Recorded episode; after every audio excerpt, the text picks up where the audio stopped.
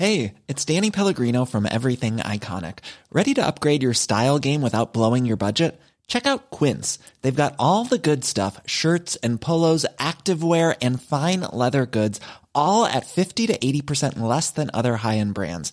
And the best part? They're all about safe, ethical, and responsible manufacturing. Get that luxury vibe without the luxury price tag. Hit up quince.com slash upgrade for free shipping and 365 day returns on your next order. That's quince.com slash upgrade.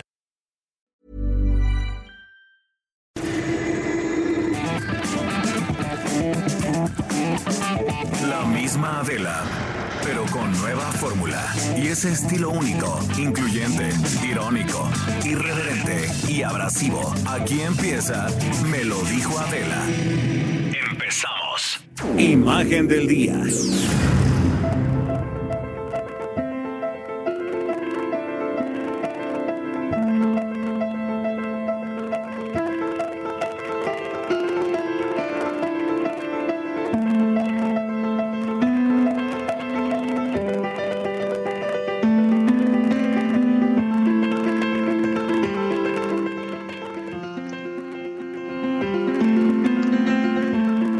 Mujeres nunca hemos salido ganando en tiempos difíciles de guerra o de hambruna. El confinamiento por la pandemia del COVID-19 trae un alarmante aumento de la violencia de género en el mundo. Esa es otra de las pandemias por las que estamos atravesando, la violencia en casa. La amenaza a mujeres y niñas se hizo más severa en estos tiempos de aislamiento, paradójicamente, en el lugar donde deberíamos estar más seguras, nuestros propios hogares. Y esto ha llegado a tal nivel que el secretario general de Naciones Unidas, Antonio Guterres, tuvo que hacer un llamado a la paz en los hogares ante lo que ha llamado el estremecedor repunte de la violencia doméstica contra mujeres y niñas ocurridos en las últimas semanas. Y por eso es que hemos insistido tanto en ello. No es por necedad, es por necesidad. Sabemos que los confinamientos y las cuarentenas son esenciales para reducir el COVID-19, pero pueden hacer que las mujeres se vean atrapadas con parejas abusivas, dijo el titular de Naciones Unidas. Las presiones económicas y sociales provocadas por la pandemia y las restricciones de movilidad aumentaron drásticamente el número de mujeres que enfrentan abusos y este problema afecta por igual a economías desarrolladas que pobres porque este problema y esta pandemia tampoco discrimina. Datos de Naciones Unidas revelan que en Estados Unidos casi una cuarta parte de estudiantes universitarias aseguraron ser víctimas de agresiones sexuales o comportamientos inapropiados. Los efectos de este tipo de violencia afectan la salud física, sexual, reproductiva y mental, por supuesto, de las mujeres. Siguiendo con los datos de la ONU, desde el inicio de la pandemia y en comparación con el año pasado en China, se triplicó el número de llamadas a las líneas de ayuda y los motores de búsqueda como Google experimentaron el mayor volumen de consultas de ayuda por violencia doméstica de los últimos cinco años. Estas cifras nos dan una idea de la dimensión del problema. Y esto solo incluye a países donde existen sistemas de denuncia. A medida que el virus se propague, crecerá la vulnerabilidad de mujeres y de niños, insisto, esta otra pandemia que sumamos. Organizaciones que habitualmente responden a estas agresiones están completamente limitadas por las medidas tomadas ante la pandemia. Algunos centros para víctimas de violencia de género están cerrados. Los que siguen trabajando están llenos. Otros se han quedado sin fondos o sin personal, pues este está resguardado en su casa. Hay mujeres que permanecen confinadas, sí, con su agresor. Están viviendo con el enemigo. Se han resignado a ser obedientes, complacientes, a no hablar con nadie, a quedarse calladas, a no molestar a sus maridos, a diluirse y a desaparecer para garantizar su supervivencia. Se han replanteado las prioridades y está primero la situación económica, los hijos, la familia, las personas mayores, todos, excepto ellas de nuevo. Ellas no son importantes, no lo son nunca, menos ahora. En México, la Coordinación para la Igualdad de Género de la UNAM reportó que aumentaron 60% las llamadas por abuso, hostigamiento, hostigamiento sexual, acoso, agresión de pareja o algún familiar. Y además, se han atendido 41 mil llamadas de emergencia al 911 y subieron 30% las peticiones de asilo, según la red de mujeres. Es urgente que los gobiernos tomen medidas para minorar las consecuencias colaterales del COVID-19 contra mujeres, contra niñas. El confinamiento es el peor escenario posible para cualquier persona que está en una relación de abuso. El acceso a los servicios es más difícil que nunca. Esta es sin duda una de las pandemias, la más peligrosa quizá, que muchos han decidido ignorar. Si tú estás pasando por algo así, te lo repito, hoy, hoy más que nunca, no estás sola, estamos contigo.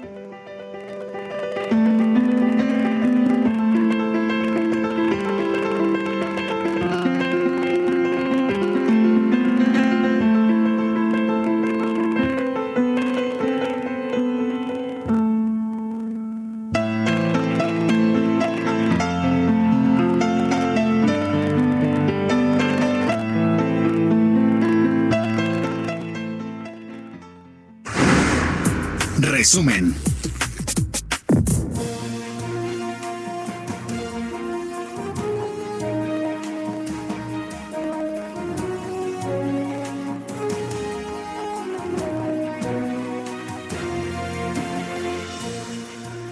Hola, ¿qué tal? Buen día. Iniciamos otra semana, nuestro día tantísimo de confinamiento.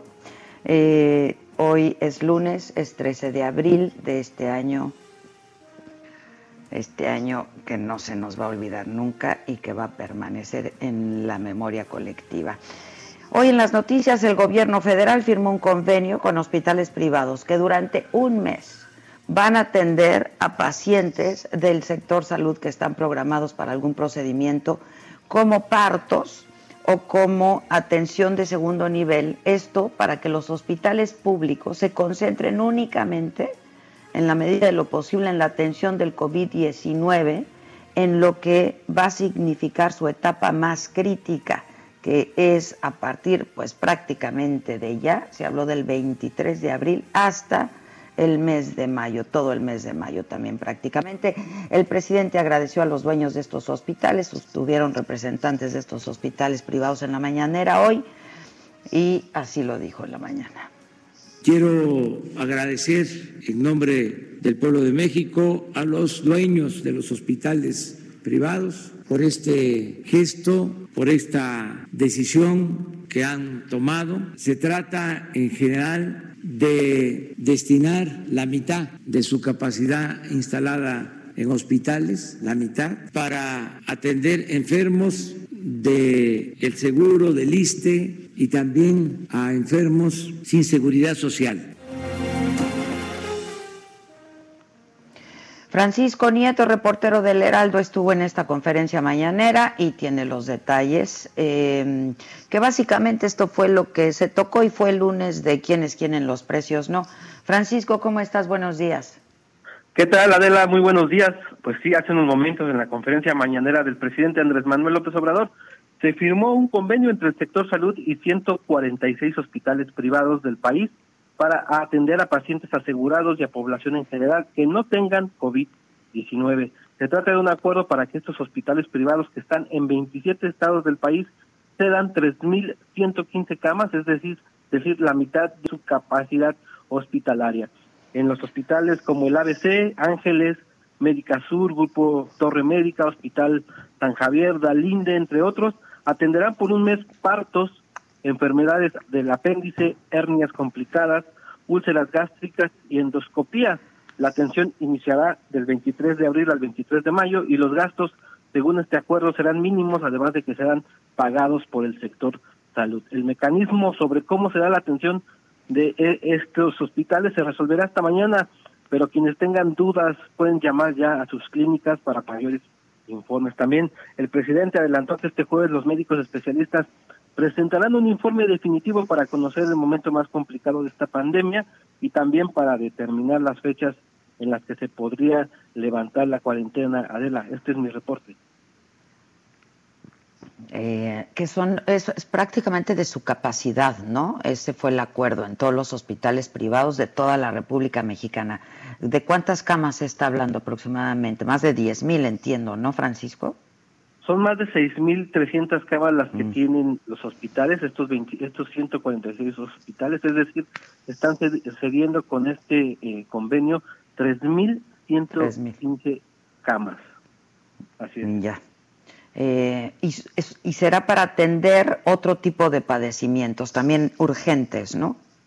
Sí, claro, las urgencias pues están ya incluidas, pero eh, se programarán únicamente, exclusivamente o, prioritariamente partos, enfermedades del apéndice, hernias complicadas, úlceras gástricas y endoscopías, es decir, pues estas eh, estos temas que se van programando y que ya las clínicas pues ya tienen sus fechas para realizarse, ¿no?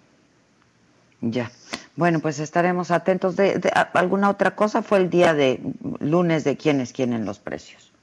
También fue el día de quienes quieren los precios y también hubo manifestaciones. Hay manifestaciones fuera de Palacio Nacional. Son transportistas pues que ya se están, que están pidiendo apoyo eh, económico, están eh, explican que pues con este tema del, del, del COVID-19 pues ya también se están mermando en los, en los bolsillos y buscan el apoyo del gobierno federal, Adela. Ya. Bueno, gracias Francisco, buenos días.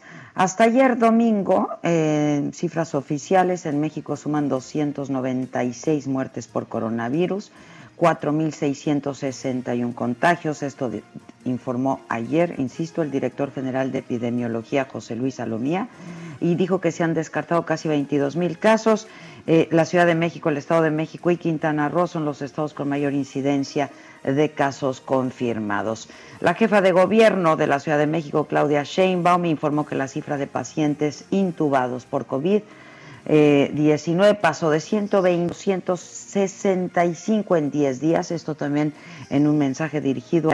Así es que insiste en el llamado a los capitalinos a seguir las medidas de aislamiento en casa y la sana distancia. El crecimiento de esta epidemia es, dijo, exponencial y puede crecer incluso en horas. Todo depende de las precauciones que tomemos. El presidente López Obrador lamentó la muerte de Jaime Ruiz Acristán, presidenta mexicana de Valores, también eh, por eh, COVID-19, por complicaciones derivadas de COVID. A través de un video difundido en sus redes sociales, envió un abrazo solidario a todos los mexicanos que durante la pandemia han perdido algún familiar o algún amigo. La Bolsa Mexicana de Valores garantizó operaciones, dijo que en breve informarán sobre la sucesión en la presidencia del Consejo. Y mire usted, la delegación del IMSS en Baja California desmintió un mensaje difundido ayer por Eugenio Derbez. Fue un mensaje que nos llegó pues, a todos los contactos que tiene Eugenio eh, a mí me llegó por, por el WhatsApp, este, en donde un amigo eh, que es médico lo llamó.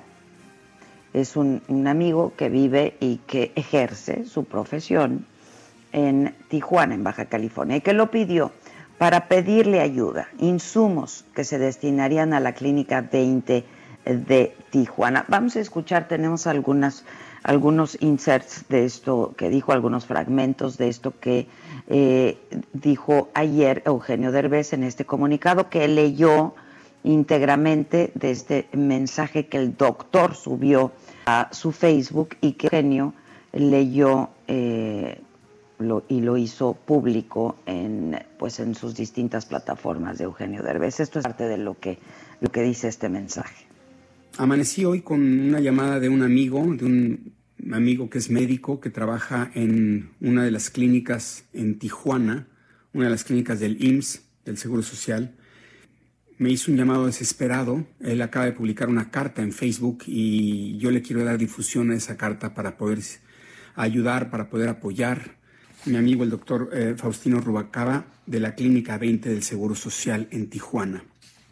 Y dice así, Llamada de auxilio del personal médico de Tijuana a la comunidad. En nombre de todos mis compañeros de la clínica número 20 del IMSS, aquí en Tijuana, me atrevo a molestarlos para pedir auxilio, en mayúsculas. Auxilio. Quisiera que por medio de sus redes sociales le informaran a la ciudadanía que esto ya no pasó, ya no podemos más.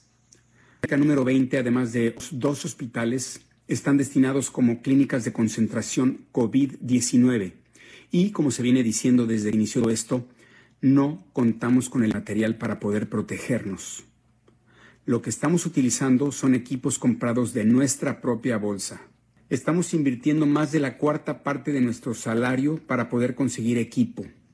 Sin embargo, no podemos estar haciendo uso constante de ese dinero ya que nuestras familias necesitan nuestro ingreso. Estamos por entrar en fase 3 de la pandemia y las autoridades correspondientes no nos resuelven nada. Nuestros superiores resulta que están incapacitados todos, con mayúsculas, desde los jefes de piso hasta el director de la unidad. Nos han dejado solos, se han bajado del barco demasiado temprano. La ciudadanía no tiene ni idea de lo que está pasando en el hospital.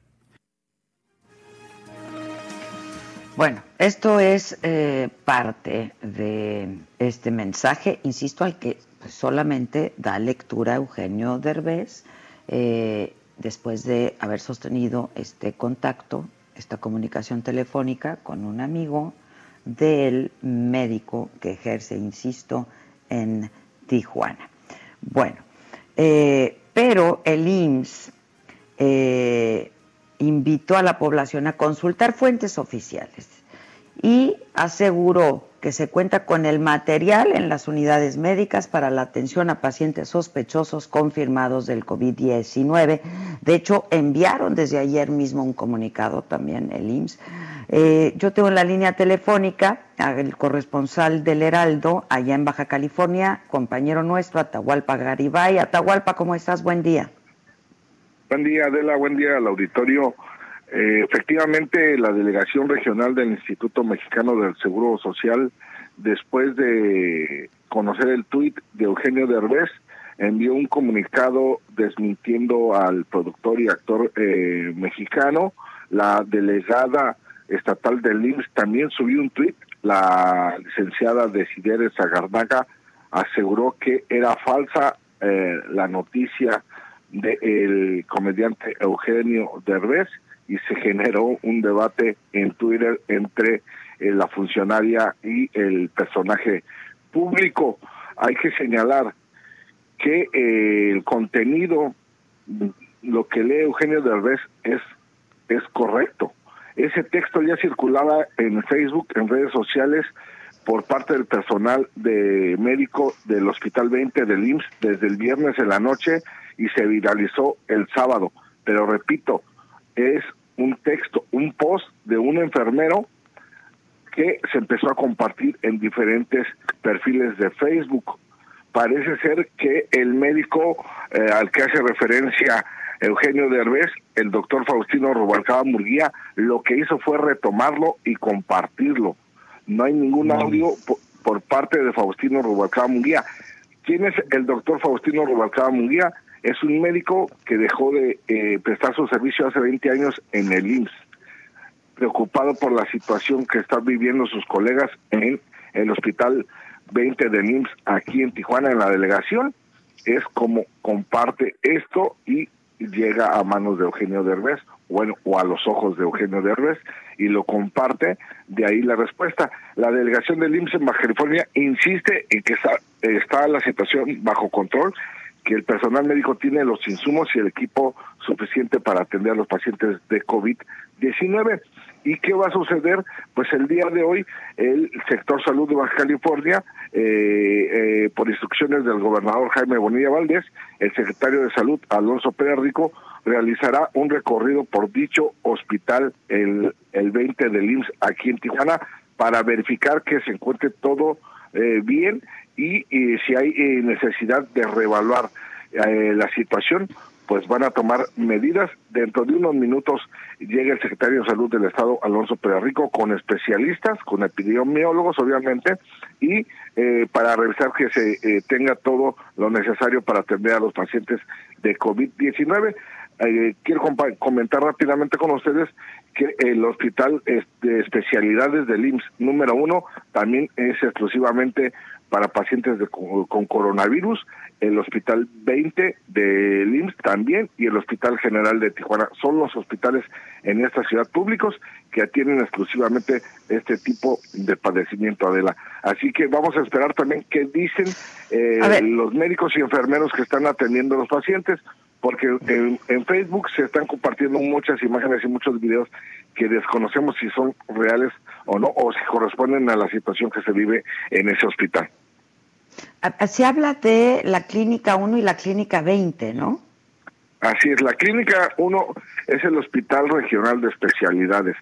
Exclusivamente se atiende pacientes con COVID. Las otras personas que ya estaban en áreas de oncología y de otra y con otro tipo de atendiendo otro tipo de enfermedades fueron reubicados a otros hospitales.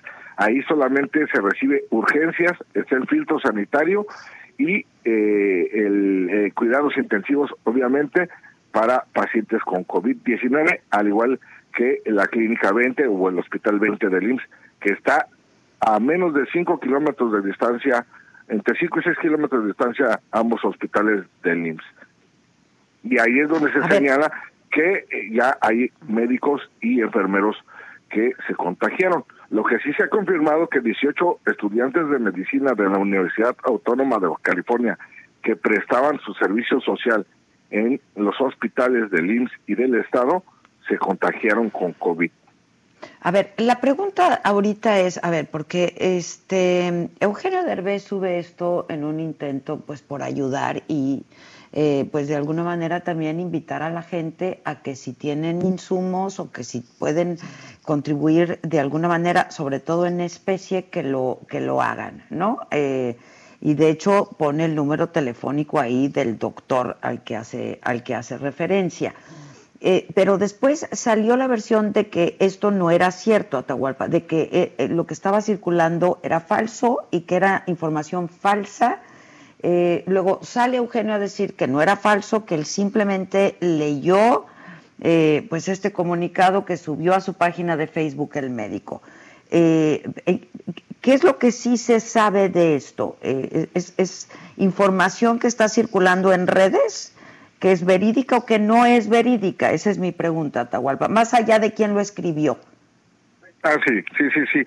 Es información que están compartiendo el personal médico, los enfermeros del hospital en sus perfiles y que se empezó a replicar.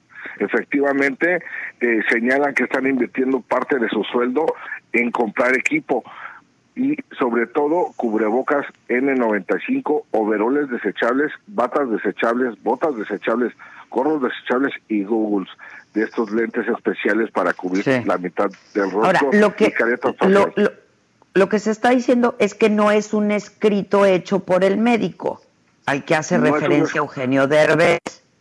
No, no es un escrito hecho por el médico. El médico eh, simplemente lo retomó y lo compartió al público y como lo señala Eugenio Derbez, pues él, él lo replica. El médico uh, tijuanense Faustino Rubalcaba Murguía eh, retomó el contenido de un escrito, de un manifiesto que eh, firman diferentes eh, empleados del Instituto Mexicano del Seguro Social. En ese mismo escrito se señala que el cuerpo de gobierno, es decir, los directivos, solicitaron incapacidad desde el miércoles anterior para no exponerse, para no presentarse, incluso señala al director de la unidad médica, al jefe, a la cabeza del personal médico, como de una de las personas que ya no se presentó y que eh, metieron eh, incapacidad para no exponerse. Ahora, este, nosotros buscamos al doctor porque eh, efectivamente el autor de este texto, ¿no? Este, él replica esto que está circulando en redes sociales, en distintas plataformas. Eh, y nosotros buscamos al doctor y hablamos con el doctor. No sé si tú tuviste oportunidad, Atahualpa, de hablar con el doctor. Yo, yo le llamé y me mandó al buzón. Al buzón. Bueno, a nosotros también va, Sí, te escucho. Sí, dime. Ah, sé que varios colegas lo han buscado y que igual los manda buzón de voz y que a quienes les ha contestado les ha dicho que está ocupado, que no puede conceder entrevistas. Bueno, a nosotros sí nos tomó la llamada, no, no, este, ayer lo buscamos en la noche, este, fue una llamada privada, no, no, no, este, no es pública, eh, pero hablamos con él y nos dijo que efectivamente todo lo que dijo y todo lo que, eh, pues leyó, porque Eugenio Derbez solamente leyó una carta, este, un comunicado eh, es absolutamente cierto. Eso es lo que nos dijo a nosotros. Y pues lo invitamos a que pase al aire esta mañana y que nos diga qué es lo que sabe, porque él ya no trabaja en el sector salud eh, público, ¿no? Él trabaja en una clínica privada, entiendo. Así es. Él tiene 20 años que ya no presta su servicio en el IMSS. Él se dedica eh, pues a la consulta privada en una clínica efectivamente de la zona oriente de Tijuana, allá por donde está el Instituto Tecnológico. Mm, ya, pero colegas de él pues le hacen llegar también este comunicado. Este doctor que conoce a Eugenio Derbez pensó que era una buena idea que alguien público y conocido lo, lo diera lo, lo, lo diera a conocer y que invite a la gente pues a hacer este donativo. Eh, eh, es ah, eso, ¿no? Este... Eh, exactamente, la sociedad civil aquí se ha solidarizado con, con el personal médico, con los profesionales de la salud. Hemos visto cómo en días anteriores, todavía el día de ayer, restaurantes, organizaciones sociales llevan alimentos y comida donativos.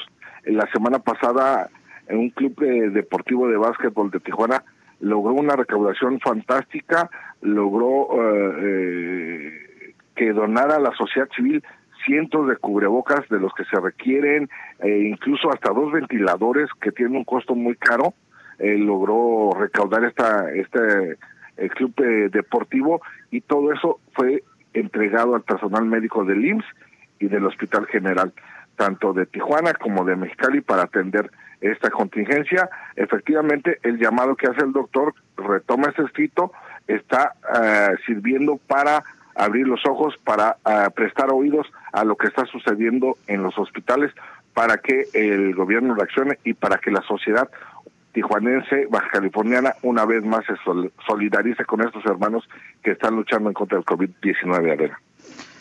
Este, rápidamente, Atahualpa, entonces, ¿a qué hora van a hacer este recorrido? Eh, me, decías el secretario de Salud Estatal, ¿a qué hora va a ser este recorrido por las clínicas? En, 30 minutos eh, inicia el recorrido del secretario de Salud Estatal, Oscar Alonso Pérez Ok, este, ¿te parece si, a ver si podemos hablar antes de que termine la emisión? Este, y nos dice si hizo alguna declaración o dijo algo al respecto. Muy bien, claro que sí. Estamos en contacto.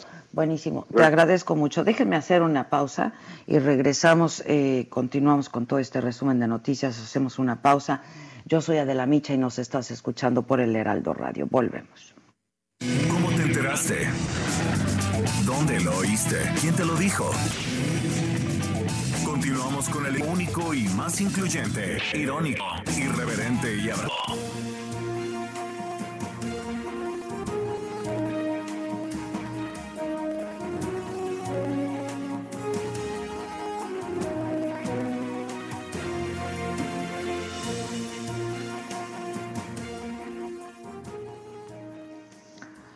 Bueno, ya estamos de regreso. Este, les decía, tuvimos oportunidad de contacto privado con el doctor Faustino Rubalcaba, eh, quien, eh, pues entiendo, es conocido o amigo, así lo dijo Eugenio Derbez ayer, amigo de Eugenio Derbez. Eugenio Derbez eh, leyó e hizo público un comunicado eh, que pues Eugenio creyó había sido escrito por el doctor Rubalcaba. El caso es que es un escrito que está circulando por la comunidad médica de Baja California. Acordamos que eh, nos daría una entrevista esta mañana, ya lo tengo en la línea telefónica, el doctor Faustino Rubalcaba. Doctor, ¿cómo está? Buenos días.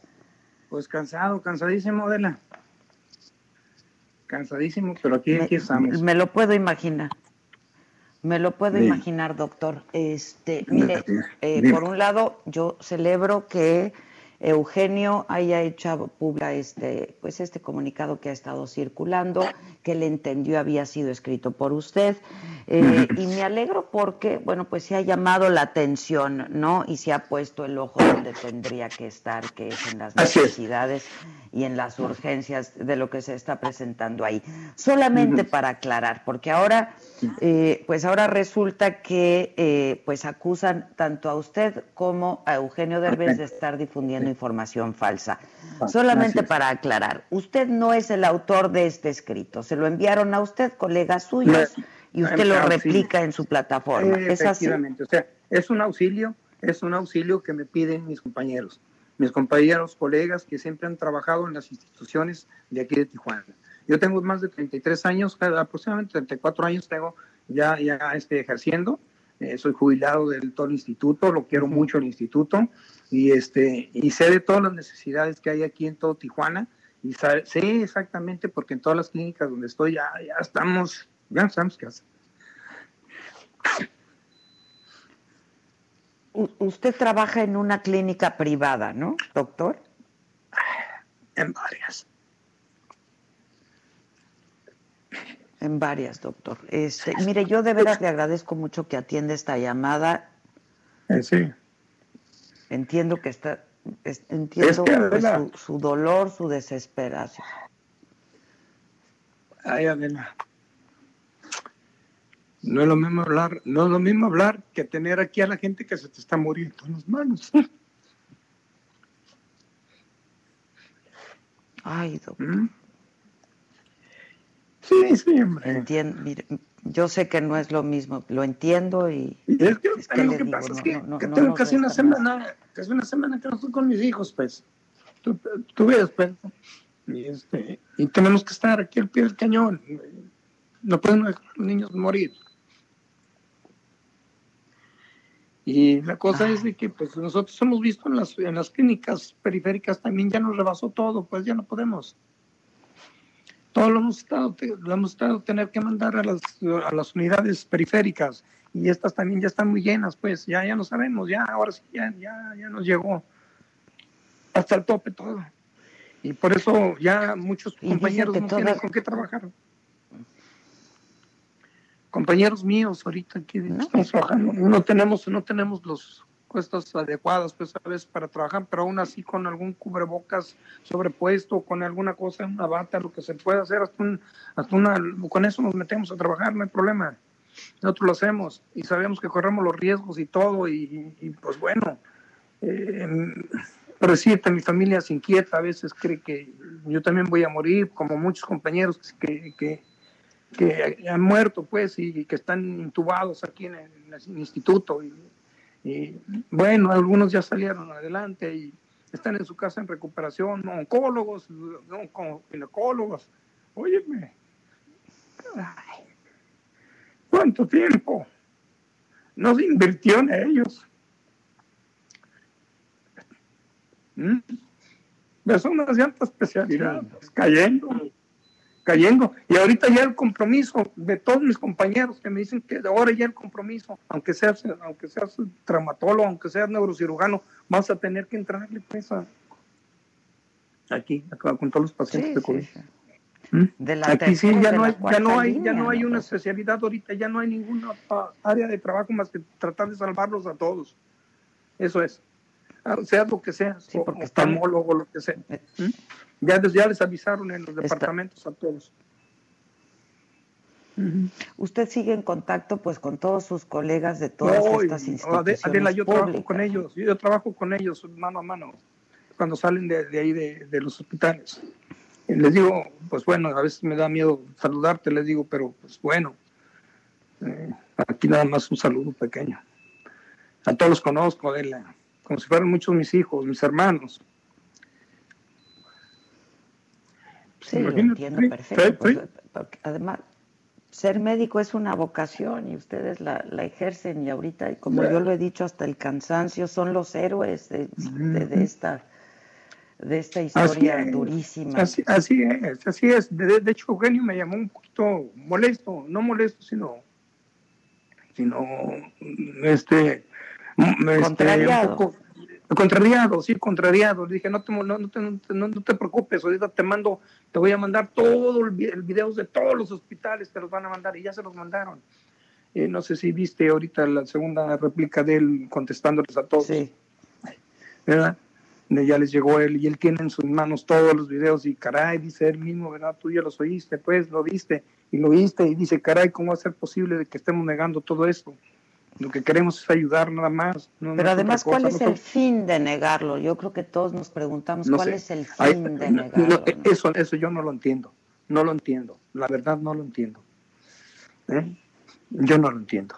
Digo, mira, si te pudiera yo decir que sí lo entiendo, pues, pero mejor no digo. Pues es que, mire, yo no lo entiendo, doctor, porque el problema está ahí y creo que todos este, tendríamos que tener eh, pues el único objetivo de pues ver cómo ayudamos. Ustedes que están en el frente, ¿no? Este, ustedes están en la primera línea del frente de batalla. Así es. Ahorita una de las compañeras eh, logró recabar algún material para llevarlo al Hospital General y todo, y difícilmente puede llegar el, el material. Entonces, este, lo que estamos haciendo ahorita es, ah, pues como nosotros conocemos a todos los compañeros, digo, bueno, pues que vengan por el material y punto, y se acabó, ¿verdad? Y, así es como repartí yo ahorita durante toda la noche material que llegó. Y gracias a Dios, pues se fueron contentos todos con una sonrisa. Ahora, dígame una cosa, Ahora hablaba con nuestro corresponsal del Heraldo allá en, Tijuana y me decía que el secretario de Salud del Estado iba a hacer un recorrido por estas clínicas. Usted, de hecho, trabajó en la Clínica 1 y en la Clínica 20, que es donde se está registrando primordialmente este problema. Pero ustedes en las clínicas privadas tampoco tienen insumos suficientes. Efectivamente, efectivamente, efectivamente. Los insumos es que se agotaron a nivel, o sea, no es porque no se quieran comprar. El problema es que está agotado y en ninguna parte los podemos conseguir ahorita. Ese es el problema. De hecho, toda la, gente está, la gente está en la gran disponibilidad de ayudar, pero tiene las manos amarradas, porque no encuentra en ninguna parte el material. Mira, hace, hace aproximadamente cuando hubo problemas en China, cuando empezó el problema en China, China pidió ayuda. Y de, y de, aquí precisamente algunos de las distribuidoras, te lo digo personalmente porque ellos me comentaron y eran los que lo distribuían, ellos mandaron mucho material a China como ayuda, pero nunca sabían que nos íbamos a enfrentar a lo mismo. Y ahora nos quedamos con las manos atadas y ellos mismos ahora se lo están comprando mucho a China, al doble de precio. Sí. bueno, dijo lo que lo que dijo el secretario de Relaciones Exteriores es que son productos distintos, que son insumos distintos. El caso es que hay una escasez de insumos, ¿no? Este, y el caso es que pues ustedes no la están pasando nada bien de por sí, emocionalmente debe ser terrible la impotencia de no poder ayudar a sus pacientes, ¿no? No, no, sí, o sea, Digo, hay veces que cuando alcanzan a llegar, porque simplemente ayer, pues, dos pacientitos no llegaron, pues, nos los llevaron ya fallecidos. Entonces, o sea, te digo, hay algunos que probablemente van a morir hasta en su casa. O sea, la cosa es tan fuerte y tan terrible que no se esperaban este, este, este desenlace así de esta manera. Los médicos están asustados, compañeros, no, no, no, algunos de ellos están temblando. Este, hay un el secretario, un secretario de salud del estado de Chiapas que dijo que pues si los médicos tienen miedo que se dediquen a vender tacos, hay una falta de empatía, de entendimiento de todo esto que está pasando. Y, que ya ocurrió lo que se temía que iba a temer, que está todo el sistema de salud. Y todavía nos dicen que no empieza el, el drama. No, no, no, no, no, no. Es, es que mira, y como le decía yo a Eugenio, mira, Eugenio, es que lo que nos hace falta es conocer nosotros la cultura de México, así tal cual. Andan toda la gente sobre, sobre ruedas por acá, este, en la calle. ¿Cómo va a ser posible? digo, ¿sabes qué es lo que necesitamos? Ya no hablarles, agarrar un garrote y meterlos a la casa, así como estaban haciendo en la India y todo, ¿verdad? La policía con un garrote y meterlos porque no hacen caso. Y eso que me dice usted, doctor, se está replicando en todo el país, ¿eh?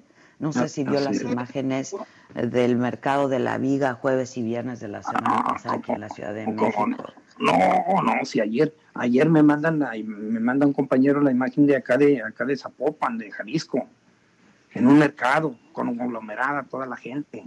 Pues claro, buscando alimento, lo que sea, pero así, en una forma como si estuvieran en un estadio. Terrible, terrible, pues, o sea, yo sé que la gente anda desesperada y todo y no se preparó en su tiempo y todo porque no lo creía, así como no creen muchas cosas todavía. Todavía hay gente que no cree. Necesito no llevarle los cadáveres y enseñárselos así enfrente. No, pues no, era. Y yo le digo, Eugenio, oye, Eugenio, este, por ahí un, reportero falso de pronto se me quiso meter y ah, caray, me, hizo, me, molestó de lo más que no te puedes imaginar. No más que sí me dijo este Eugenio que, que te tenía mucha confianza. Ay, doctor, no sabe cómo me duele. Sí, Eugenio y yo somos muy buenos amigos, este, y pues inmediatamente que él me mandó eh, pues esta comunicación, yo hablé con él, dije cómo ayudamos, este, qué hacemos, ¿no? Porque mucho se habla de que los mexicanos somos muy solidarios, pues ahora es el momento de, de demostrarlo, pero pero a, mí no deja de dolerme también que las redes sociales pues ya se acabaron a Eugenio, se acabaron a usted, dicen que... Yo también desde esta trinchera no sabe la importancia que siento, ¿no? De que descalifiquen a Eugenio, de que lo descalifiquen a ustedes simplemente por hacer público algo que pues que está pasando y con pues solamente con el ánimo de ayudar, ¿no? Sí, así es. Y mira, eh, toda la gente que ha recibido el mensaje de que se necesita ayuda, hasta una distribuidora de, de burger, de, hamburguesas, se ha prestado para llevarles de comer a los, a los médicos. Nada más me dijo, llámenme, que sean los médicos y nosotros les llevamos la comida, porque sabemos en lo que nos estamos enfrentando y nosotros este, vamos a ayudarles.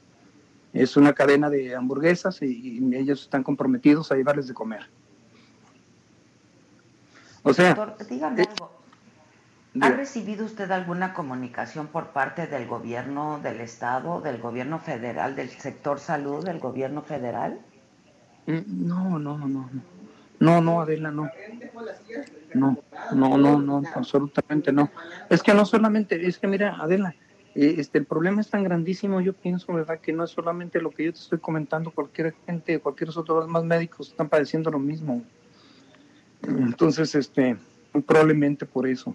Pero pues aquí, mira, de Estados Unidos sí hay bastante, bastante inquietud para ayudar. Ya muchos se están poniendo allá de acuerdo, iglesias y todo, para mandar material. Y aquí muchos hospitales incluso ya me prestaron ayuda para, por si llega mucho material, también para este, meterlo como bodega, en caso necesario. Eh, muchas de las cosas importantes que yo sé que nosotros necesitamos máquinas especiales para formar las, las caretas y para formar las, las mascarillas, pero el equipo este, no es lo suficiente, no, no, no, no, no, ya no, ya se rebasó pues lo que se está produciendo en, en mascarillas. Aquí ya no, no da para todo. De hecho, yo platiqué con ellos anoche, todos, y necesitaban que si les ayudaban nosotros a ellos, ellos nos ayudábamos a nosotros, pues, y, nos gratuitamente trabajaban 24 horas sacando las mascarillas, pues, pero ese equipo es muy caro a veces. Es máquinas 3D que se llaman. ¿Dónde, doctor, están recibiendo estos insumos? Si hay alguien que pues tiene, tiene capacidad de conseguirlos, ¿dónde los están recibiendo, doctor? La, mira, los insumos están en el, domicilio que ahí mismo puso Eugenio y yo los estoy recibiendo personalmente cuando ya me desocupo, como ahorita, que termino yo ahorita, vamos a terminar de recibir un niño que viene en el primer estado y ya terminando de aquí, está cerca mi, consultorio, eso es donde estamos recibiendo todo, sí. Anoche y todo eso, mi familia me estuvo ayudando para recoger todo y, este, y atender usted usted los va a estar distribuyendo, ¿no? Porque también este, en el comunicado que, hace ayer Eugenio eh, cuenta que le preguntó pues si hay algún número de cuenta en donde se pueda hacer el ah, depósito de un dinero, pero lo que se necesita ahora son los insumos. Así es, así es. Sí, sí, pero es que el dinero, imagínate tú, para convertirlo en todo eso, ¿cuánto no vamos a tardar, verdad? En una semana, dos semanas, tres semanas más, más 500 o 1000 pacientes ya murieron, ¿verdad? Y lo que no queremos ahorita, Adela, sobre todo, es que nuestros compañeros Y esto va dirigido más casi sobre ellos, ¿verdad? Que no mueran, para que nos puedan seguir ayudando. Yo lo entiendo perfectamente, doctor. Este, los insumos no los queremos. ¿Dónde? En la clínica donde usted está trabajando, doctor. Mira, en la clínica normalmente, eh, aquí, aquí en la clínica de, de, la periferia son alrededor de 2, 4, 6, es como unos 30 aproximadamente. Y también pues en situación muy precaria porque sí. Pues, no, no, no, no, tienen el equipo necesario. Adela, sí, pues esto fue lo mismo, pues muchas de las clínicas se han estado preparando y todo, pero otras no se prepararon. Incluso yo como voy visitando este, a todas, yo las visito todas durante la mañana a veces, cuando tengo ahorita tiempo, porque tengo que darles auxilio a todos, porque yo mi especialidad es, de pediatría y ellos no saben nada de pediatría y por este rumbo donde, donde yo trabajo eh, hay muy pocos pediatras, y por decirte contados. Y de contados ahorita que nada más yo soy el único que anda para arriba y para abajo porque también tomaron vacaciones algunos. Entonces te has de imaginar cómo andamos. Y eh, eh, también el personal, porque no solamente el personal médico, pero el, el personal de, de, limpieza, de aseo de las clínicas, de los hospitales, la está pasando mal, doctor. No, no, no, no, no, no. Ahorita, mira, yo tengo compañeros de intendencia, amigos íntimos, que les dicen que nada más les están dando gel en las manos y es todo para trabajar que es lo único que tiene. ¿Eh? Ahí, ahí, y son de intendencia. Y pues nomás se ríen, pues, y ellos, y pues son muy buena gente, todos tienen muy buen corazón. Y este, pero pues ahora sí que nos vamos a hacer. Ahora sí. No puedo imaginar, tiene usted razón, no se puede uno imaginar por lo que están atravesando, porque pues ustedes eh, ven, eh, su, y, vocación este es salvar la vida y estar viendo morir a los pacientes sin poder hacer nada es terrible. Eh, nosotros no tenemos miedo. Mira, Adela, Adela, yo soy hombre, he sido hombre fuerte. Desde niño, nosotros crecimos con dos mazorcas nada más. Y toda la vida, ¿de qué nos van a andar hablando de pobreza y de, falta, de, de deficiencias? Toda la vida la hemos sufrido y esta cosa para mí nosotros no es, no es eh, nomás que ha sobrepasado un poco más de lo normal. Y mira, Adela, no quiero hablarte más todavía sobre el brote que viene de sarampión. Mejor eso lo dejamos para una cosa aparte. A mí me tocó allí en México, allí en México a mí me tocó el brote de sarampión, tú debes recordar, más o menos como en el 87, 88. Bastantes, pero eso también fue una pandemia mundial. A mí me ha tocado las pandemias, me han tocado todo. Yo sé lo que es vivir eso. ¿Mm? Y sí, igualmente también trabajamos con muchas deficiencias y todo. Lamentablemente en aquel entonces no había medios de comunicación ni nada. Nada más que ahora pues sí los hay. Antes la gente pues nada más moría y todo y los acomodábamos, le pudiéramos a los niños. Ahora pues ya la gente se da cuenta, pues incluso pasan videos de muy, muy drásticos, pues, o sea, eso, eso, eso lo hemos vivido yo, yo lo he vivido siempre. Y como dice el gobernador o no sé quién dijo que ay que tengo miedo pues a mí que vengan a mí dos o tres de ellos de ellos que vengan conmigo. ¿Mm? a mí las manos no me tiemblan no me tiemblan me tiembla el coraje. Eso es lo que me tiembla. Tiembla uno por coraje por desesperación no por miedo. La mayoría de los, la mayoría de los médicos los ves cansados tumbados pero aman su profesión y siguen adelante. Sin ello todos hubieran huido. Pero los que están arriba, los que están arriba, esos nunca han bajado a la trinchera. Por eso, esos sí tienen miedo. Que eso es lo que yo te digo. Que no quisiera yo decir porque no me gusta. No me gusta hablar, no me gusta decir cosas más de allá. Yo estuve también pues, en un puesto de confianza y sé lo que es eso. Sé lo que es. Entonces que no me vengan a contar que no me vengan a contar. incluso le voy a pedir un favor. ¿Usted cree que pueda compartir con nosotros estos videos que le están haciendo llegar colegas? mira, Adela, este, sí, sí, algunos te los puedo pasar. Sí, sí, algunos te los puedo pasar. porque pues vamos a hacerlos públicos y vamos a denunciar lo que está pasando, porque aquí no, no, no podemos ser cómplices del ocultamiento de la realidad, ¿no? Así es le mando un abrazo, doctor. Le voy a pedir que estemos en contacto Yo vamos a hacer este llamado a la gente para que, pues, si alguien tiene mascarillas, guantes, lo que sea, lo que, sea que sea de utilidad, que lo haga, que lo haga llegar y estemos en contacto, doctor. Le mando un abrazo y le agradezco la confianza. ¿eh? Ah, muchas gracias. Al contrario. A lo que hemos tenido que llegar, que tengamos que escuchar a un médico llorando porque no puede ayudar a sus pacientes.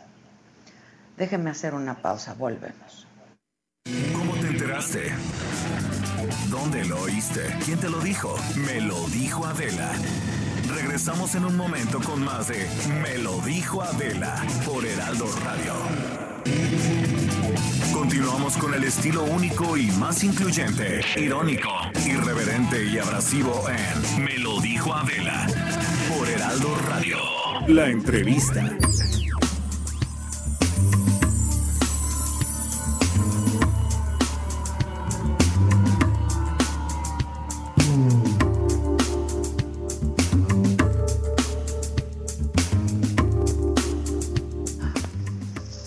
Bueno, ya estamos de regreso en punto de las 11 de la mañana y seguimos con este tema de Tijuana, eh, porque pues ya eh, Hablábamos con el doctor Faustino Carvajal y ya nos dio este testimonio de primera mano de lo que está pasando. Distintas clínicas, hospitales, públicos, privados.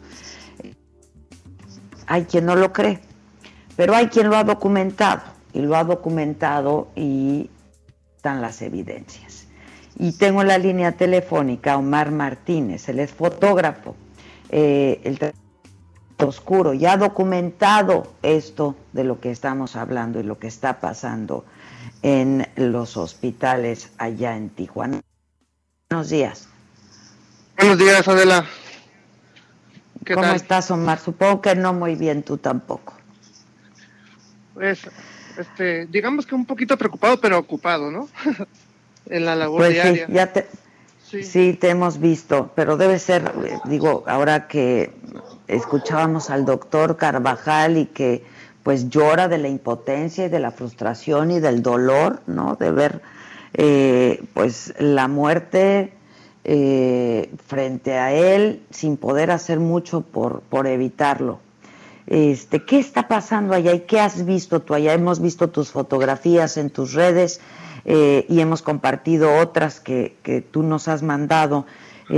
cuéntalo para que el auditorio pues sepa de primera mano también lo que tú has visto, Omar. Sí, gracias por la oportunidad de compartir pues mi, testimonio. Ah, he estado este, documentando en los últimos días lo que ha estado pasando acá en Tijuana. Desde un principio tuve esa gran duda de por qué aquí en San Diego, cerquita a 10 minutos, hay una gran cantidad de contagios y por qué acá en Tijuana había nada más 5 o 6, ¿no? Y bueno, siempre traté de ser optimista, pero ese, optimista, ese optimismo pues, cada vez va bajando más. Yo siento que después de estar documentando durante varios días la situación, ayer me pude, ayer principalmente pude notar que pues, esto ya se salió de control. ¿Y por qué lo digo? Digo, no, no pretendo hablar de más ni, ni asumir cosas que no me consta, que no me consta, pero por ejemplo, ayer en la clínica 1 pude ver cómo estaban llegando enfermos en ambulancias, este, los paramédicos con sus equipos, este, trasladando equipos de protección, trasladando al interior de urgencias a pacientes, pero también me tocó ver cómo sacaban pacientes que estaban en urgencias, los que están menos enfermos, presentan síntomas como calentura, como calentura, este, síntomas de, de que están infectados, pues los sacaron están en la parte exterior del, del edificio de urgencias porque ya no cabían adentro. Este, esto te lo puedo afirmar, ¿por qué? Porque platiqué con ellos, con familiares, y sí, este, estaban las personas quejándose, en las fotos se puede notar como hay personas este, agarrándose la cabeza, quejándose, una señora en silla de ruedas, esperando por horas a que lo atiendan. También en la clínica 20, que se ubica en, eh, en la zona de la delegación de la mesa, también hay una gran cantidad de personas afuera. No son enfermos, pero son familiares. Muchos de ellos pues muy, se ve personas abrazándose, llorando, ¿por qué? Porque no tienen noticias de sus familiares adentro. Este, algunos otros me tocó, por ejemplo, ver cómo una familia se enteró que su familiar había fallecido y la familia, pues, lógicamente se puso muy mal, se pusieron a golpear un teléfono, este, una de las familias corrió urgencias, después él va el, el guardia a sacarla de urgencias, porque pues, la persona iba muy, muy mal, este, muy, iba llorando. Entonces, pues la situación acá es complicada. Leí una nota, que un artículo de ayer que el mismo secretario de Salud comentaba que ya los hospitales son una zona de guerra acá en Tijuana, ¿no? Que así lo consideraba. Y pues bueno, yo desde afuera, adentro no me consta qué está pasando. Vemos muchas noticias, pero lo que yo veo afuera es una gran cantidad de, pues de familiares, este, pues que están desesperados, ¿por qué? Porque no tienen este, noticias, no tienen noticias de, pues de sus familiares que están internados, y también estoy empezando a ver, pues enfermos, ¿no? Que, que ya no, no lo están este, atendiendo con prontitud. Yo creo que gente que llega enferma. ¿Te ha tocado ver gente que llega enferma? Sí, llegan con síntomas, hay un primer filtro en el hospital, ven que tienen temperatura y que tienen este, se presentan varias, este, varios síntomas que, que son del virus y los, los mandan urgencias, pero no los, no los atienden rápido, tienen que esperar mucho tiempo. Es lo que estaba haciendo de la también antier, hizo un recorrido con la Cruz Roja y también de ese lado, pues también un poquito complicado la labor de ellos. Este, igual sin mencionar nombres y al platicar con paramédicos me comentaban de que pues la situación, ellos piensan que se va a salir de control. Es lo que platiqué con algunos paramédicos. ¿Por qué? Porque por los hospitales ya están llenos. Ah, igual dicen, comentaban que no había suficiente personal, que, que faltaban médicos, este, bueno, este, cada vez está agudizando más y esperemos si esto ya, este, pues yo creo que, que pues las autoridades, este, pues se enfoquen en, en tratar de que no se haga de control porque sí, sí luce mal ahorita todo. Pero esto que escuchábamos, eh, pues este también testimonio del doctor eh, Rubalcaba, tú lo has podido documentar también, te lo han platicado también, es decir, tú tienes las fotografías y tu testimonio es visual. Eh, y veíamos una foto, unas fotografías tuyas también donde había un padre dándoles la bendición afuera de las clínicas a, a las personas. Sí, yo me, ayer me di cuenta que yo, creo que esto está pasando en todo el país, no sé, pero acá, pues los familiares están muy desesperados, están asustados. Ah, llegó el padre a, echar agua bendita, a, bendecir, a, orar por los enfermos que estaban afuera esperando ser atendidos y, y hasta parecía una luz de esperanza porque las mismas personas empezaron a acercarse con el padre y el padre empezó a, a, tocar con su mano la, cabeza de los enfermos, a hablar por ellos, este, hizo un recorrido por toda la explanada exterior. Y fue un momento donde me di cuenta de que pues la desesperación o el dolor que se está viviendo acá pues es este eh, pues es muy grande no yo creo que pues ese este padre pues yo creo que que bueno él le nació hacer esto y, lo tomaron de muy buena manera todos los todas las personas que estaban afuera.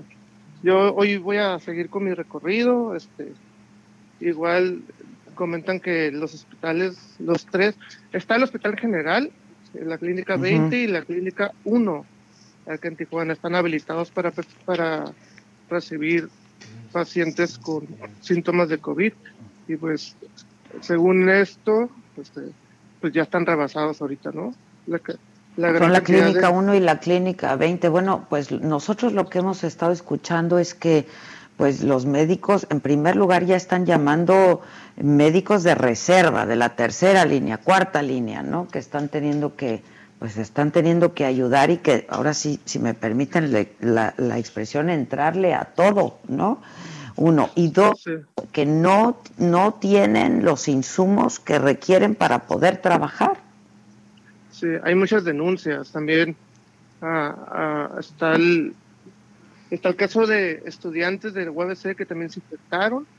A personas son como seis, este, que también eran pasantes. Ya la universidad, pues creo que ya, ya no está como dando la autorización para que estén estudiantes en, en los hospitales, este, también hay contagios en la clínica 20, este, eso está dicho por las autoridades, entonces creo que sí, digo, no, no trato de ser pesimista, pero sí la situación acá está compleja. No, digo, ahorita la cifra... Dime una cosa, perdón, sí, dime la cifra. Sí, digo, nomás las cifras dan 350 eh, personas confirmadas y, bueno, 30 decesos, pero yo creo que esto se ha agudizado principalmente en la última, la última semana. Dime, dime una cosa, eh, Omar, ¿la gente está respetando el llamado a quedarse en casa? ¿Tú cómo, cómo lo ves? Tú que estás eh, pues caminando y visitando, etcétera. Yo me la llevo en la calle, digo, para mí también es complicado estar trabajando en estos tiempos, ¿no? Digo, también cuido mi integridad, pero yo creo que si tendría que hablar un porcentaje, el 60% o un poquito más está en casa. Ah, en los primeros días que se, que se solicitó que pues, no salieran las personas o que el gobierno de Estados Unidos cerró la frontera para este, cruces no esenciales, ah, por ejemplo, en la garita de San Isidro reflejó un, un pues, drástico, una drástica disminución de cruces la, eran muy pocos carros, muy pocos autos haciendo fila. Ahorita eso ha aumentado. Este, creo que eh, están este, cruzando con normalidad pues muchas personas de Estados Unidos para acá. ¿no? Sí he visto que ha aumentado también los sobre ruedas o mercados ambulantes que, que están en las colonias. Creo que hasta apenas hace pocos días dejaron de instalarse. Las plazas sí están cerradas, las plazas comerciales, Ah, el tema de las fábricas es algo bien complejo porque hay fábricas que se han negado a cerrar. Ahorita el gobierno del estado está este, prácticamente clausurando algunas que se han negado este, a, y fíjate, ese es un problema que yo que yo estoy notando porque la principal el principal foco de contagios que está registrando acá en Tijuana es por las maquiladoras. Es mi, ese es un, un, punto muy personal, porque son, son testimonios de personas que me han comentado que sus patrones pues, no los dejaron ausentarse. Se contagió uno, se contagiaron dos de la empresa y contagiaron a varios, ¿no? Pues claro, pues claro. Entonces... Dime una cosa, Omar, ¿tú cómo te, cómo te estás cuidando? Eh, pues, para mí ha sido otra vez, pues, ha sido bien complicado de la, para mí. Este, eh, yo, yo, yo pienso que aquí ya es una cuestión de vocación, ¿no? Ah, de amor a mi trabajo. no, no, no antepongo mi, mi salud, pero por ejemplo el hecho de irme al recorrido con la Cruz Roja el pasado sábado y escuchar a los paramédicos cómo me, me cuentan las experiencias y ver que son que están tristes. Alguno me dijo que por primera vez, que por primera vez siente miedo. Imagínate, yo que considero que ellos han visto todo, ¿no? Y que están preparados para todo. Y que hoy sienten miedo, pues también me provocó, me conmovió un poco, ¿no?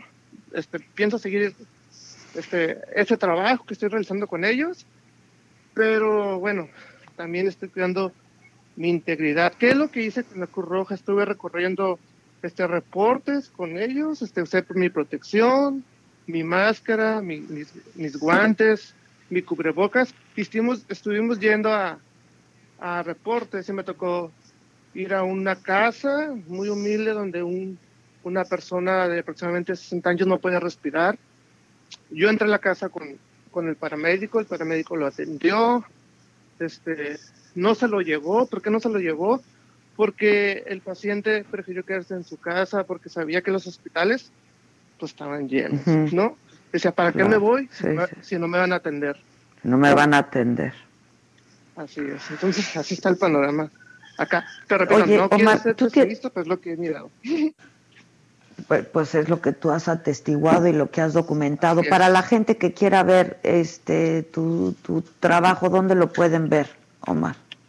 Sí, estoy, soy, soy este corresponsal de la agencia Cuarto Oscuro en Tijuana y también este, pues estoy en, en, Twitter, estoy este, compartiendo mi trabajo, es O Martínez TJ, O Martínez TJ, este, ahí estoy este, registrando y contando cómo es que está sucediendo todo, todo acá en esta frontera.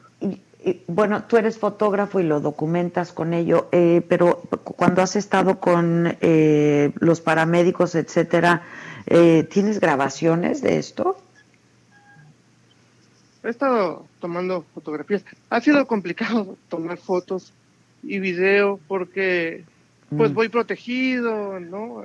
Es, de, es de noche, estoy, fui de noche tengo algunos videos que igual podría compartirte, ¿no? Que son muy cortitos, pero... Si, no los quieres compartir y por supuesto que te daremos el crédito y los referimos a tus redes, eh, o si tienes audios, lo que tengas, yo creo que pues todo lo que sirva para documentar lo que está pasando y para animar a la gente de que por favor se quede en sus casas, eh, hay que hacerlo. Entonces, eh, pues si no los quieres compartir, pues lo, lo subimos inmediatamente a nuestras plataformas, ¿te parece?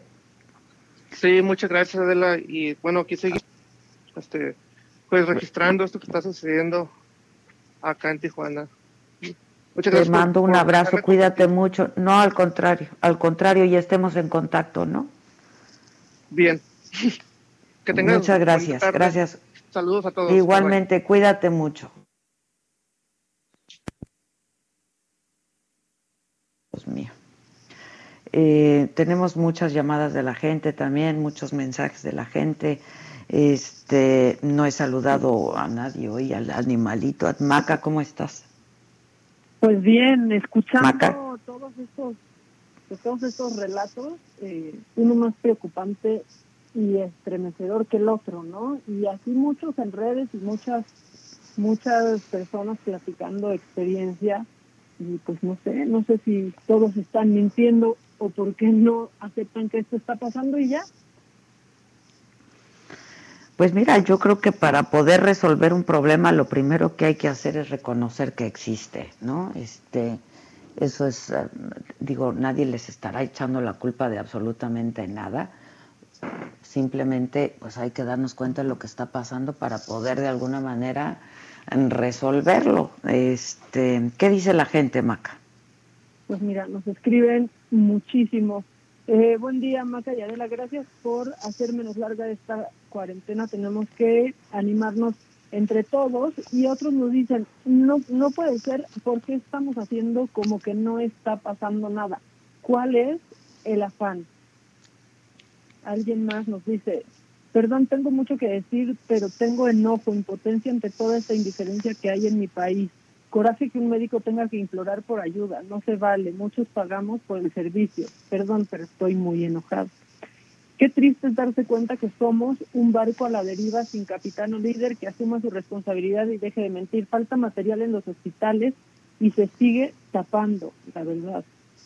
Eh, bueno, pues la gente eh, muy enojada. Es, en verdad esto es una tragedia y una bajeza y un muladar. ¿Hasta cuándo eh, van a seguir comprando y comprando, ¿qué? ¿Qué es que aviones, recorta su presupuesto, no llegan los insumos a los hospitales? ¿Qué está pasando? Bueno, pues así la gente muy, muy, muy enojada. Un doctor que quiere hablar contigo nos deja aquí su, su teléfono y dice que en apoyo de lo que se está diciendo, la realidad de las carencias en el sector salud y el personal que está muriendo. Muchas gracias por denunciar la verdad. Así se ve el, el profesionalismo que siempre han tenido. Por favor, repliquen mil veces esta entrevista telefónica con el médico de Tijuana y que la gente esté informada. Adela, qué buena entrevista, triste realidad. los mensajes no dejan de llegar con respecto a este tema. Doctores que quieren hablar, eh, parientes de, pacientes que quieren hablar, eh, pues mucha, mucha gente. bueno, pues la invitación a que a que nos manden este sus testimonios, no, que nos manden sus testimonios a través de audio, a través de video y nosotros pues por supuesto que, que los compartimos. Y sí, yo también coincido en que esta entrevista eh, el doctor Carvajal pues es, híjoles, es, es pues es es muy dura, es muy conmovedora y es muy preocupante. Es realmente muy, muy preocupante porque evidencia todo un problema eh, y toda la deficiencia de, todo el sistema de salud que ya se está viendo rebasado y colapsado, ¿no? Este, entonces, eh, pues sí es, es, es, muy duro, pero bueno, pues este, nuestra obligación y nuestro compromiso siempre es con el auditorio, con dar la información al auditorio y eh, pues también para que nos sirva. Hoy que me mandaste el hilo este de la doctora Espataki. Sí, y Este, que también da su testimonio, ¿no? Ella dice, pues yo, pues yo soy reumatóloga, ¿no? Este, y sin embargo estoy atendiendo a pacientes de COVID y que da su testimonio de lo que es llegar al hospital y que dice, por favor, después de leer esto, eh, tienen que tomar conciencia, es para que hagan una reflexión y de verdad no salgan de su casa.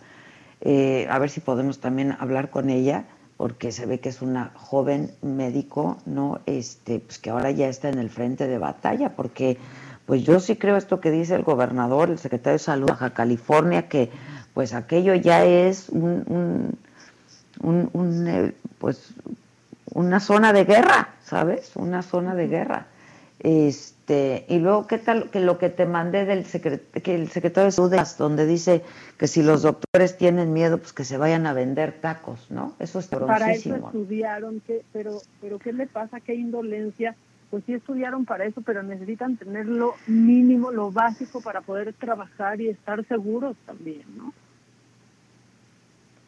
No, y aparte, pues no puedes evitarlo, ¿no? Imagínate, pues, o sea, yo ver a un médico llorando, escuchar a un médico llorando, es terrible, este, y pues sí, también son seres humanos y también sienten miedo y también sienten temor y también compasión, que eso es lo que falta, ¿sabes? Compasión. Ayer en redes sociales, qué manera de descalificar a un médico, qué manera de descalificar a un artista como Eugenio Derbez, eh, diciéndole de manera peyorativa, este, comediante, como si eso le quita talento y le quita credibilidad, ¿no? Este, yo creo que nos hace falta mucha compasión este, a esta sociedad, de verdad. Hay un resentimiento y hay, hay una cosa horrible y nos hace falta compasión. Eso es lo que debiéramos prodigar ahora, compasión. Pero sí hay mucha indolencia, ¿no? Ahora, hoy el presidente dijo que nos va a requete bien, que le fue requete bien. Ah, sí, con lo del petróleo. ¿Lo oíste? Todo estuvo requete bien. Con lo del petróleo. Pues mira, así haya sido, que le haya ido muy bien, no es el momento para decir que en algo nos está yendo requete bien, porque en otras cosas nos está yendo requete, requete mal. Imagínate que hay alguien que esté dolorido porque acaba de sufrir una pérdida, o de un padre, o de un hermano, de un hijo, le digan, pues vamos requete bien, ¿no? Voy a hacer una pausa y regresamos contigo, Maca, ¿no? Va. Porque yo también ya estoy muy requete enojada.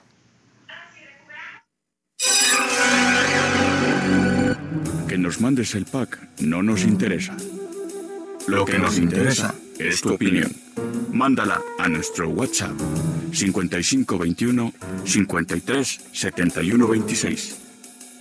En Me lo dijo Adela, te leemos, te escuchamos y te sentimos.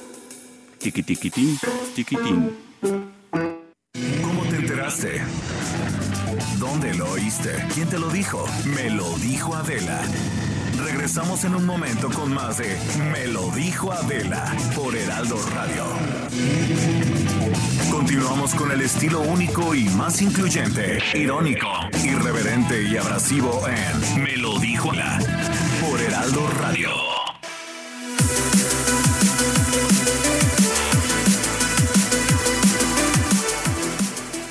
Amigos, muchas gracias por continuar con nosotros. En este momento les tenemos una información muy importante. Les sugiero que anoten el número que les vamos a dar a continuación porque se trata de cubrirnos, de protegernos nuestra cara. Y ya no quiero platicarles más porque yo estoy muy emocionada y voy a comprármela en este instante. Adri Rivera Melo, ¿cómo estás? Platícanos esta máscara. Es lo único que les puedo decir, una máscara que nos cubre. Así es, Bonnie, me da mucho gusto saludarte a ti y a todos nuestros radioescuchas. Les vengo a hablar de máscara hospitalar. Es una máscara especial hecha de polietileno. Es utilizada en hospitales de todo el mundo frente al combate contra el coronavirus. Y esta máscara fue la que más se utilizó en Wuhan, China, durante la pandemia es muy similar a la que utilizan los soldadores para trabajar. ¿Y esto qué quiere decir? Nos protege mucho más, evita que te lleves las manos a la cara, sobre todo a los ojos. Tiene otra ventaja, se puede lavar con agua y con ¡Ay, qué maravilloso! Eso también es buenísimo. Sí. Y esta máscara hospitalar detiene las gotículas de saliva cuando tosemos y cuando estornudamos. Esas gotitas que salen que contagian Y que queremos protegernos, claro. Así es. Así es que bueno, pues hay que llamar en este momento. Vamos, el número, el número, por favor. Es el 800 mil, repito, 800 mil. Y una buena oferta, por favor, promoción que valga la pena. Por supuesto que sí, se van a llevar cuatro máscaras, van a recibir cuatro máscaras, pero eso no es todo, porque también les vamos a dar el kit Protect, SOS Protect. Ya es famoso, es muy bueno. Tiene el gel bactericida para nuestras manos y el rolón para proteger nuestras vías respiratorias. Ay, sí, qué bien. Desde la comodidad de su hogar, hagan su pedido, no salgan de casa, quédense en casa. ¿Para qué salimos? Antes de 72 horas está llegando su pedido y vale la pena. Claro, cuatro máscaras más SOS Protect, ¿qué más podemos pedir? ¿A dónde marcamos? El número es el 800 23 mil. Repito, 800 23 mil. Perfecto, a marcar en este momento. Gracias, Adri. Gracias. Continuamos. Que nos mandes el pack no nos interesa. Lo que nos interesa es tu opinión. Mándala a nuestro WhatsApp 5521 53 71 26. En Me lo dijo Adela, te leemos te escuchamos y te sentimos. Tiquitiquitín, tiquitín.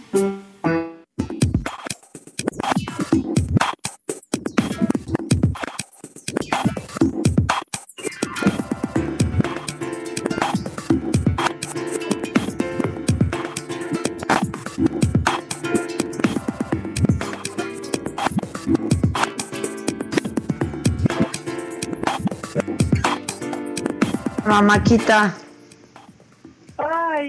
Adelita. Aquí estoy, aquí estoy, aquí estoy. A ver, Adelita. Y es lunes. Estoy muy triste y es lunes, hoy. Eh.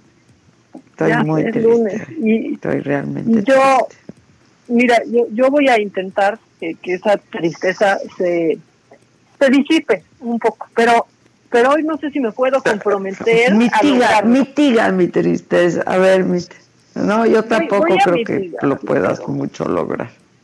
O sea, la verdad es que la tengo. Inténtalo, inténtalo. La tengo difícil, pero de yo hoy la verdad es que ahorita es un momento en el que todos estamos muy tensos por lo que está sucediendo y por lo que esta pandemia pues representa en la vida de todos nosotros, ¿no? Y las consecuencias que tiene porque a todos nos afecta. Aquí ya no es una cuestión de privilegiados o no, a todos en distintos niveles nos afecta y a todos nos cambia el día a día. De eso nadie puede decir lo contrario. ¿Estás de acuerdo? Completamente. Bueno, pues pues en esto, en, en esto que que ha pasado, pues habemos gente que ha tenido ansiedad, todos hemos reaccionado de distintas maneras, pero en Chiapas está, está pasando algo eh, pues que está, está macabrón. Fíjate que, que hay un municipio eh, que es con, mejor conocido como Coita en Chiapas, o también le pueden decir Ocosocuautla, ¿ok? Y justo ahí, algunos pobladores aseguran que han visto a un hombre lobo rondando en las noches. dicen que llevan, o sea, lo que nos faltaba, un hombre lobo, ¿no? Que llevan dos noches sin dormir por culpa de este hombre lobo que aúlla en las noches, que corretea gente, incluso hay algunas personas que dicen que ya lo han visto y que mide más de dos metros, Adela. O sea, hay un hombre lobo y no está en París.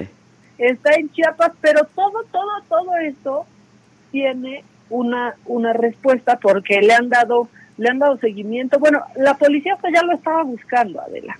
Y una psicóloga explicó que lo que realmente está sucediendo es pues histeria colectiva y todo esto causado porque puede haber mucha gente que en este poblado esté sufriendo o padeciendo de insomnio y por eso te estás enfrentando a ruidos que no conocías porque estabas dormido a esa hora o a sombras que siempre habían estado ahí pero que ahora les están poniendo atención. Ella piensa y está segura de que no hay hombre lobo, que ha sido parte de la histeria colectiva y a mí no me suena pero nada descabellado. Bueno, pero pueden ser lobos. Pueden ser Puede lobos. ser un lobo, pero un hombre lobo. Sí, no, bueno, eso ya está. Pero, pero lobos sí. Pues sí, eso, eso sí puede, puede ser lobo, sí, hombre lobo, eh, no, no creo. Pero a mí, a mí no me resulta tan alejada de la realidad de esta hipótesis de la, de la psicóloga. ¿Cuánta gente conoces tú ahorita que está padeciendo insomnio? Que está pasando unas noches eternas y tremendas. Pues todos con los que yo vivo. Sí, por ejemplo, ¿no? O sea, yo, yo no puedo conciliar Que, el que es mi círculo, ¿no? Es mi círculo. Claro, y escucho cosas y entonces ya pienso que mi casa es ruidosísima y nunca me había parecido así. Bueno, pues a esto esto pasa en, en Chiapas y todos dicen que no hay hombre lobo, aunque ya lo esté buscando la policía y aunque ya muchos pobladores lo estén lo estén viendo, aunque si alguien nos está escuchando por allá y lo ve, pues que le tome foto y nos la mande, ¿no? Pues sí, estaría re bueno. Pues sí. Mira, todas, todas hoy están relacionadas con el COVID, porque, porque fíjate que, que pues, han cerrado muchos negocios, entonces ya hay un table dance a domicilio.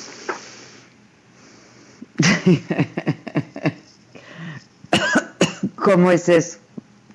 Pues sí, sucedió en Tlaxcala, ellos implementaron este table dance, pues una estrategia para que el servicio llegue hasta tu casa y no corras riesgo de contagiarte de COVID. Lo que les tenemos que decir es que, o sea, de todos modos corren riesgo de contagiarse de COVID. O sea, la cuarentena no es que puedas ver solo a tu familia, es que no puedes ver a nadie que no viva en tu casa.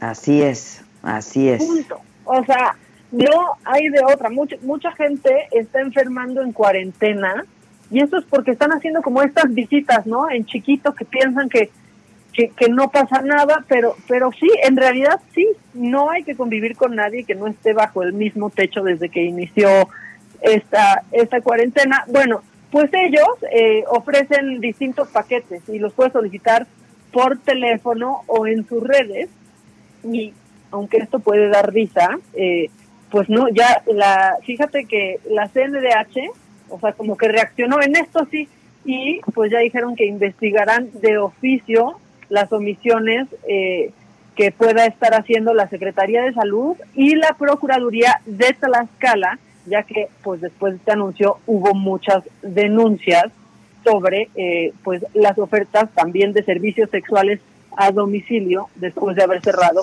estos centros nocturnos. No, pero no, ahorita no hay nada de eso, es cuarentena. Que no se puede, pero no entendieron en Tlaxcala. que Solo con quien está al lado.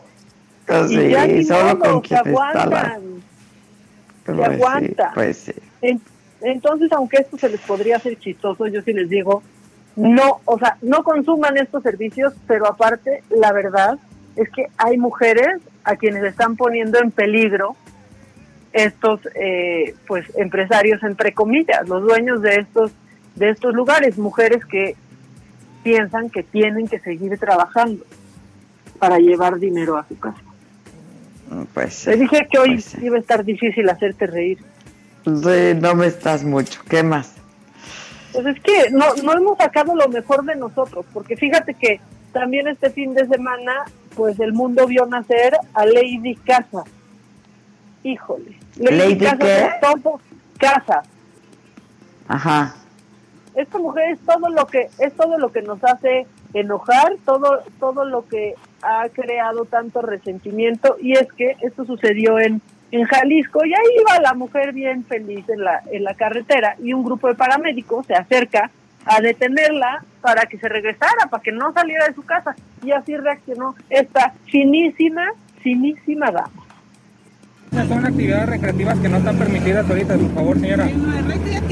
Tiene que entender que re- retornarse a su O sea, domicilio, por favor. ¿Cómo crees que yo me voy a arriesgar a ir al malecón? Se está arriesgando usted y nos está arriesgando aquí a todos paradas porque no nos, no nos puede obedecer. Ya porque tú no tienes una puta casa aparte de donde duermes, no. ¿crees que todo el mundo somos igual? Está muy bien, sí. Qué mamada. Que le vaya muy bien. ¿Qué tal esta doña? ¿Qué tal? O sea, nomás porque tú no tienes una casa, ya quieres que todos nos... oye, oye, oye, a ver, ubícate. O sea, aquí es Sí, donde donde en serio, este, pues la selección natural se aplica al 100%, ¿eh? O sea, esos que dicen, de algo me voy a tener que morir, o sea, pues sí, todos, pero pero nada más no lo apresures, ¿no? Y aparte no es que te mueras tú, es que tú eres un poco también de infección. Claro, si quieres morirte, muérete tú, pero no andes matando a los demás, ¿no? La verdad, ya van. también, ¿eh? O sea, se están, se están pasando. ¿Y por qué? O sea, ¿por qué digo esto con la gente que está haciendo esto? Que la vida ya tuvo menos, este, no, menos afluencia de gente, pero aún así tuvo, tuvo gente. Es que sí tienen que usar Adela mascarillas o tapabocas, porque fíjate que leí en la, en la mañana, este, pues un artículo de la OMS en donde dicen que van a evaluar si es necesario que más personas usen máscaras. ¿Por qué? Bueno, pues porque un nuevo estudio, y esto está macabrón y asustador, pero lo tenemos que decir. Hay un estudio que indica que estas gotas que emitimos al toser o al estornudar pueden alcanzar a de hasta 6 u 8 metros de distancia. Metros, sí, O sí, sea, sí, sí, O sí, sea, sí. se va, adiós la Susana distancia de metro y medio, ¿eh? No, bueno, la de metro y medio ya había quedado en el olvido, ya Ah. se hablaba de tres metros, ya se hablaba de tres metros, pero mira, este, los países que han logrado bajar su curva también lo han logrado con el uso de tapabocas. Sobre todo, ¿para qué sirve el tapabocas? Para no contagiar, ¿sí? Claro. Este, porque además hay mucha gente asintomática. Primero habían estaban diciendo que 8 de cada 10, luego que este eh, 4 de cada 10. En fin, hay hay muchas muchas versiones al respecto. Lo que sí se sabe es que hay mucha gente que padece el virus, que tiene el virus y que no tiene síntomas, pero que es altamente contagioso, sigue contagiando. Entonces, ¿qué es lo que hay que hacer? Usar tapabocas, porque no sabes, a lo mejor, si tienes COVID, pero lo estás contagiando. No lo sabes porque no Claro. tienes síntomas, pero sí lo contagias, aunque no tengas los síntomas. Claro, que es contrario a lo que había dicho Eres foco de contagio. Claro, y no, no sé si te acuerdas que López Gatel en algún momento, cuando a Omar Fayad, eh, cuando lo diagnostican... Sí, cuando se le preguntó que si el presidente no tenía que hacerse la prueba, dijo que no, que porque no tenía síntomas. Este, y que no, no contagias cuando no tienes síntomas. Eso no es exacto, eso no es exacto, porque hay mucha gente, los más, afortunadamente, no tienen síntomas, pero sí contagian. Claro, y aparte, de verdad, salir con el tapabocas a la calle, porque no es que el virus, vamos, no es ébola, no está volando en el ambiente, pero ¿qué tal que pasó alguien y estornudó? Y ahí vas pasando y te llega la brisita de... Claro, o te sea, subes a un elevador y alguien se acaba de subir y acaba de estornudar, ¿sabes? Este, sí. Ahora, hay escasez de tapabocas, pero René, mi hermana, ya ves que hace cositas, este, hizo Es unos cositas. tapabocas. Le voy a pedir que haga uno, lo voy a grabar y lo vamos a subir, porque pues hay muchas maneras de hacer un tapabocas, este, hasta con un Kleenex, ¿sabes? Hasta con un Kleenex. Claro, claro. Hay maneras de protegernos. Pero hay telas que se pueden niveles. usar, que no hay escasez de esas telas, hay, hay, hay cosas que se pueden usar. Entonces, este, pues, pues lo, lo hacemos en casa, hechos en casa, y los usamos y los tiramos, ¿no? Pues sí. ¿Qué más, mamáquita? Bueno, pues esta, esta es otra y lo que pasa es que en Estados Unidos, que ya es el epicentro de esta pandemia, pues están pensando en tramitar unas tarjetas de inmunidad. Esto porque, eh, bueno, pues el presidente Trump ya quiere eh, reactivar la economía a como dé lugar y evidentemente esto no es posible, pero eh, Anthony Fauci, que es, yo creo que es la voz que a mí me gusta escuchar con respecto a esta pandemia, porque cuando tiene que dar los datos duros, Adela nos lo suelta, pero sin clemencia y muy claro, y también cuando tiene que ser esperanzador, pero, pero no nos da falsas ilusiones. Bueno, pues él eh, está diciendo que hay una idea ya muy seria de repartir estas tarjetas a todos los estadounidenses que ya hayan superado el COVID-19. Esto para que poco a poco ellos se vayan reincorporando y por lo menos una parte de su economía, de la economía de Estados Unidos, empiece a reactivarse, porque bueno, ya cuando una persona se recupera del COVID-19 es completamente inmune y no se puede enfermar y ya no contagia. Entonces ellos están diciendo que esto solo así sería posible y la tienen que portar en todo momento para que empiecen un poco a reactivar la, la economía. Dicen que esto ya fue implementado en, en Alemania y en Estados Unidos pues solamente están esperando que la mm, FDA lo apruebe para poder entonces- empezar a hacerlo. Pues sí, porque tienes que hacer pruebas ale- aleatorias, ¿no? Empiezas a hacer pruebas, empiezas a hacer pruebas, pruebas rápidas, este, y entonces sí, ya puedes empezar a, a dejar entrar a la gente y que trabajen, ¿no? Y a- de alguna manera se va a tener que pensar en algo así, en una estrategia así, para pues volver a la normalidad, ¿no? Y para Sí, retomar todo. que- que lo ven ahorita como la única salida, que no se puede reactivar evidentemente del todo la economía, No pero que hay todo, personas poco a que poco. están recuperadas y que ellos pueden empezar a incorporarse con eh, y comprobar con esta tarjeta de, de inmunidad eh, que están sanos. Y hay opositores también diciendo, bueno, pues ya estamos con, como China, ya ves que, que en China tienen que traer en su celular eh, tienen una app en donde pueden ver su estado de salud en ese, Ajá. en ese momento. En Pues ese bueno, momento. Yo creo que son medidas extraordinarias para un suceso como Pues este. para momentos sea- excepcionales, pues sí, extraordinarios, sin duda, sin duda. Bueno, pues en una de esas igual hasta les copiamos esa tarjeta de inmunidad, ojalá. Pues sí, ya que somos tan cuates, ¿no? Exacto, de China. ¿Qué más? Exactamente. Bueno, pues ten- tenemos un chorro de mensajes. ¿Te leo mensajes de la gente? Sí, sí, rápidamente Perfecto. antes de que pues ya se nos acabó el tiempo. Se nos fue como agua entre los dedos, ¿no? Ya cállate, Maca. Ya. Pero cállate, bueno, que ya. es lunes, entonces nos queda todavía, pero martes, miércoles, jueves y viernes para, para estas que son, yo creo, estoy segura que nuestras dos horas favoritas del día. Sin duda que lo son. La verdad es que sí. Eh, muy buena entrevista de la qué coraje e impotencia. Eh, la gente está impactada con esta entrevista al, al médico. Dicen, basta que las autoridades sigan ocultando las cosas y sigan diciendo que no son iguales. Está pasando lo mismo que ha pasado desde hace años. Bueno, porque no es una novedad que estos servicios de salud eran así en nuestro país, solamente que ahora tratando de siempre se ha hablado ¿no? de que ha habido un, un sistema de salud precario en nuestro país, ¿no? Pero ante una, una, una cosa como estas y que se sabe que va a pasar desde hace tres meses, caray, ¿no? Pero pues todavía hace un mes nos mandaban a la calle. Claro, porque no, porque no pasa, no pasa, A no los pasa nada. restaurantes ya.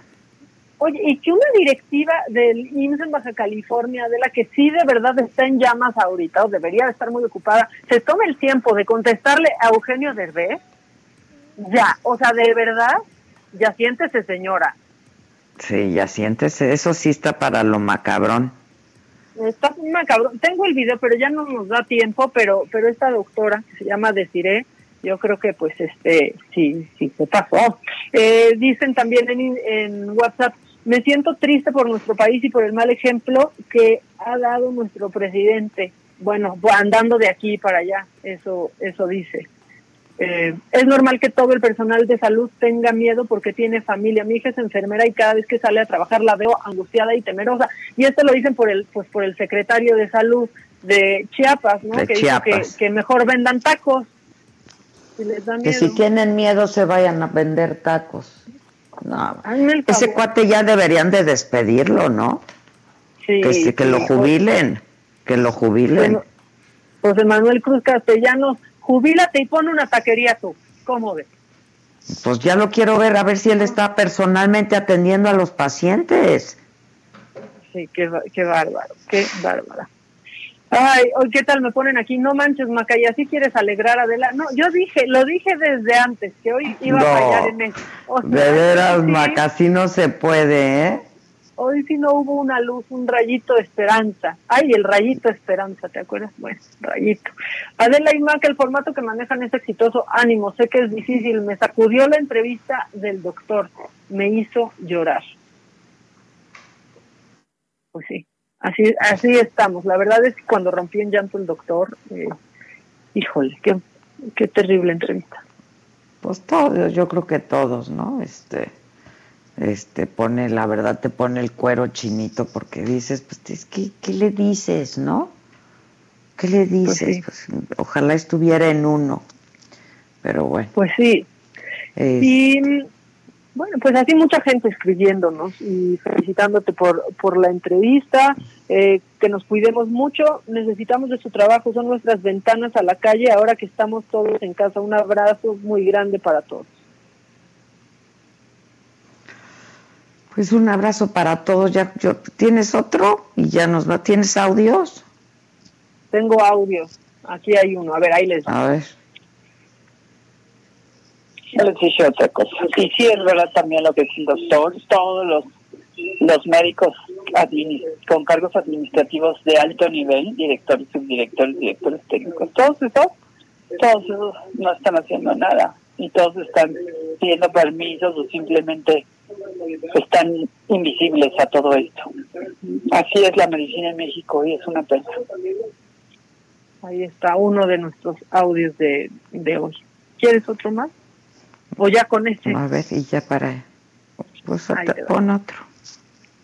Hola Adela, buenos días. Estoy escuchando tu programa.